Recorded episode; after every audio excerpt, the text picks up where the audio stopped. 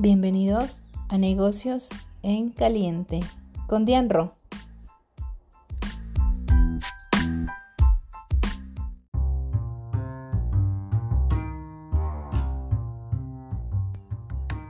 Puedes seguirme a través de las redes sociales en Instagram como dian.ro, en Facebook como Disfrutando mis finanzas y en YouTube como Negocios en Caliente a través de los cuales te comparto mi experiencia sobre finanzas personales e inversiones. Y si eres emprendedor, este es el lugar correcto para crear y crecer tu primera empresa. Buen día, ¿cómo están? Te saluda tu amiga Diane Ro y este es el episodio 8, mi primer Airbnb. Esta historia comienza junto con el inicio de la pandemia en el 2020. Tuve la oportunidad de adquirir una propiedad una casa en un lugar muy cerca de la Ciudad de México, con acceso a una alberca. Este tema va enfocado al negocio de rentar una casa, un departamento, un cuarto, ese espacio que tienes desocupado y que no te está generando ningún extra. Ese espacio, esa propiedad que puede ser rentada para vacacionar o a turistas, dependiendo de la ubicación de la propiedad y también de las comodidades que existan en el lugar y sobre todo que estén disponibles para que las personas puedan llegar a divertirse y pasar un momento agradable. Y bien, te contaré cómo empecé. Una vez que ya compré la propiedad y la tuve en mis manos, hice un análisis detallado de lo que tenía y no tenía la casa, y que según mis investigaciones previas de requisitos a cumplir en plataformas digitales, para poder tener una vivienda y rentarla, debía de cumplir. Así que me puse manos a la obra en mi caso, sí me tocó invertirle en ciertos aspectos, ya que, desde mi punto de vista, le hacía falta detalles que podía hacer la casa más acogedora. Le invertí en ampliar la casa, arreglar desperfectos, nueva luminaria, sistemas de vigilancia exterior, nuevas tuberías de agua, ventilación, protecciones, así como amueblar la casa. Y bueno, una vez que esto estuvo listo, había que llenarla de insumos para poder funcionar y como te comenté, hacerla lo más placentera posible. Una vez que ya le invertí a la casa y lo hice lo más cómoda de acuerdo a mi presupuesto del momento y con el compromiso personal de ir mejorando cada día más, de hospedaje en hospedaje, de acuerdo a mis posibilidades, comencé a darle de alta en las plataformas digitales de renta de propiedades en México, como lo es Airbnb. Cada plataforma para renta de casas es diferente, pero en este caso te voy a contar desde mi experiencia lo que yo hice y cómo me ha ido rentando mi casa en Airbnb. Un consejo que te doy desde mis entrañas y que te lo doy porque me pasó a mí es que no tiene que ser perfecto para empezar. Con que tú ya tengas lo básico de una casa y la haga un poco acogedora, que sea linda para ti, poco a poco irás incluyendo lo que te hace falta y la haga ver aún más bonita. No quieras hacerlo todo desde el comienzo como yo lo hice, ya que te frustrarás. Si el sillón no tiene cojines, no te frustres, poco a poco reinvertirás lo ganado y podrás mejorarla. Eso sí, tienes que pensar hasta dónde reinvertir para poder ver tus ganancias. Lo primero que hice fue registrarme en la plataforma de Airbnb. Envié todos mis datos personales, mis identificaciones, que verificaran mi verdadera identidad, así como también los datos de la casa. Verifiqué que fuera mía y que la casa existiera. También verifiqué que la casa estuviera en la ubicación que yo decía que estaba. Una vez verificados todos los datos correspondientes, tomé las fotos de la casa. Esta parte es muy, pero muy importante. ¿Por qué?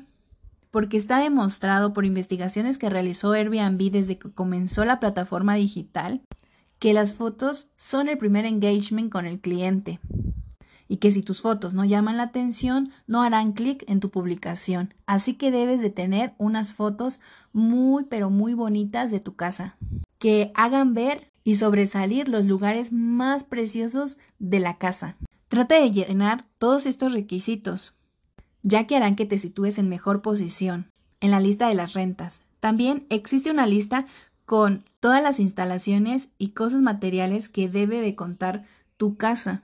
¿Cómo funciona esta lista? Pues bien, por ejemplo, si tu casa tiene secadora de pelo, marcarás en la lista que tiene secadora de pelo. Si tu casa tiene lavadora, marcarás en la casilla que tiene lavadora. Y así sucesivamente para cosas materiales. Así como instalaciones. Si tu casa tiene alberca, marcarás en la casilla que tiene alberca. Si tu casa tiene estacionamiento, marcarás en la casilla que tiene estacionamiento. Como te comentaba anteriormente, te aconsejo que te lleves esta lista con calma. No te estreses por llenar todos los requisitos que Airbnb establece en esas listas. Todo dependerá también de qué tipo de casa tengas, de dónde esté ubicada y qué clima haya. Yo sé que cuando empieces irás aprendiendo igual que yo, al paso. Las experiencias que te van dando los clientes te harán crecer y ser mejor anfitrión. Eso sí, ir cumpliendo con las listas que Airbnb te sugiere te podrán en que seas de los primeros en las listas cuando buscan una casa. Y como te comentaba, dependiendo de la ubicación de tu propiedad, serán las necesidades que la gente busca. Por ejemplo, en el calor necesitan aire acondicionado y en el frío tal vez una chimenea. Este tipo de cosas te darán un plus al momento de que alguien esté buscando una propiedad para pasar las vacaciones. Te recomiendo que realices un sondeo y hagas un estudio de mercado sobre las cosas que la gente está buscando en tu zona donde se ubica tu propiedad. Es decir, con qué comodidades está buscando una persona una propiedad para rentarla y pasar ahí los fines de semana o sus vacaciones o tal vez un mes o dos meses. Tal vez esas personas están buscando conocer lugares turísticos alrededor de tu casa, tal vez actividades que se están ofreciendo en tu zona. Aprovecha todas estas circunstancias para poder ofertar tu casa. Si tienes lugares turísticos alrededor, pues públicalos que se encuentran cerca de tu casa. Es como tener una casa en la orilla de la playa. Cuando buscas una casa, filtras todas las casas por las únicas que estén en la orilla de la playa y una de ellas puede ser la tuya. Así que a estas cosas de filtrar sácales mucho provecho. Piensa bien qué le da un plus a tu casa. Y bien, si te toca como a mí, que no es una zona turística, entonces hazla lo más cómoda y confortable posible.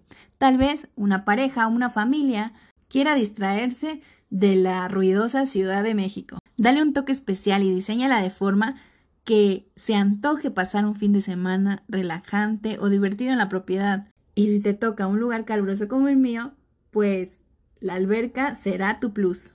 Y como dice, no te frustres o no te pongas ansioso si no se renta a la primera o con facilidad. Poco a poco irás agarrando experiencia.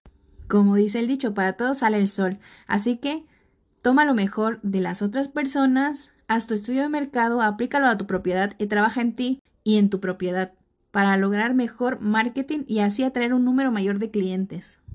Un tip que te doy es que no solo lo promociones en una plataforma digital, tal vez puedes buscar más plataformas digitales para promocionar la renta de tu propiedad.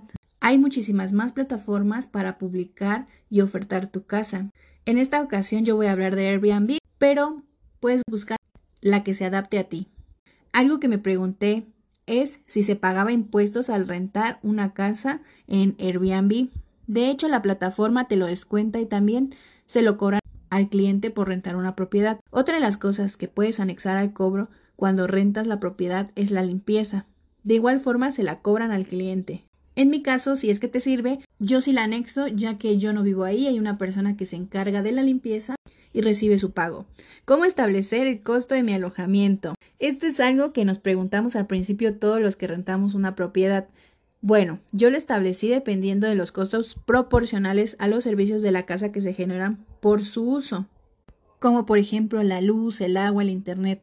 Y si por ejemplo pagas un crédito hipotecario, pues también debes incluirlo. Debes incluirlo en el precio que vas a publicar en la plataforma. Todo tiene que ser proporcional.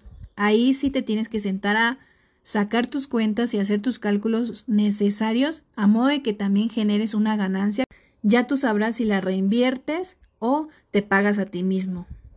Así es como yo saqué mi tarifa de renta por noche. Porque en Airbnb la tarifa es por noche.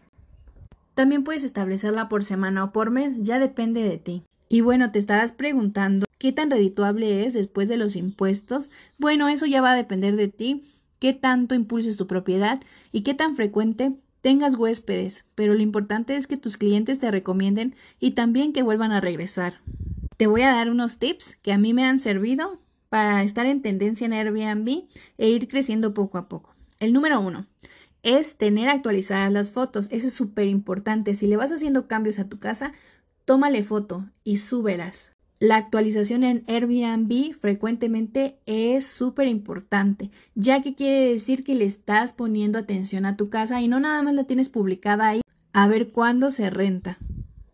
Añadirle poco a poco las cosas que falten y sobre todo marcarlas en la plataforma de Airbnb que ya las tiene. Como te comento, la actualización frecuente es importante, ya que te ayudará a estar en los primeros dependiendo la zona que busquen las personas. Realiza promociones. También puedes dar descuentos. Es decir, tal vez un fin de semana lo pones al 50% de descuento y puede que esto te ayude a que tus clientes estén ahí cazando las ofertas que tú publicas. También puedes dar mejores precios cuando te recomienden o cupones de descuento. Si tú tienes una excelente atención con el cliente, ellos regresarán y sobre todo tendrán ya tu contacto para posibles y futuras rentas. Recuerda que el ser excelente anfitrión te va a ayudar porque el cliente tiene la opción de poner un comentario positivo o negativo en la publicación de tu casa. Y esa publicación que el cliente que ya te rentó hizo, la puede ver tu futuro cliente. Si es positiva, tu futuro cliente se motivará y te rentará, pero si es negativa, trata de mejorar esos puntos que al cliente no le gustaron de tu casa. Eso te servirá como retroalimentación para ir mejorando poco a poco. Recuerda que a las personas les gustan las casas limpias. Ese es un punto muy importante a tomar en cuenta. Esto de rentar una propiedad en Airbnb es como tener tu mini hotel, así que toma como ejemplo los grandes hoteles y ve cómo atienden a sus clientes o qué insumos les están regalando. Por ejemplo, cuando vas a un hotel, pues obviamente te dejan una toalla, tu shampoo, jabón, etc. Tú también puedes hacer lo mismo. La atención en Airbnb cuenta muchísimo. Si tienes una propiedad, una casa, un cuarto, un departamento que no estés ocupando, aprovecha. Aprovechalo y públicalo en las redes sociales. Tú puedes hacerlo de forma remota. La tecnología ahora es tan avanzada que lo puedes hacer desde la comodidad de tu casa. Solo tienes que pensar un poquito. Recuerda que el trabajo Duro se quedó atrás cuando llegó la tecnología. Ahora solo hay trabajos inteligentes. Aprovecha eso. Espero que algunas cosas hayan quedado aclaradas en este podcast. Y si no, puedes enviarme un mensaje de audio o un mensaje por Instagram y con mucho gusto te aclaro a cualquier pregunta. Esto es todo por el día de hoy. Espero que te haya servido esta información y si es así, compártela para seguir creciendo y ayudar a más personas a crecer. Recuerda que este podcast se publica una vez a la semana, así que pendiente de nuestro próximo episodio. Muchas gracias por estar aquí. Te mando muchos saludos. Tu amiga Diane Ro.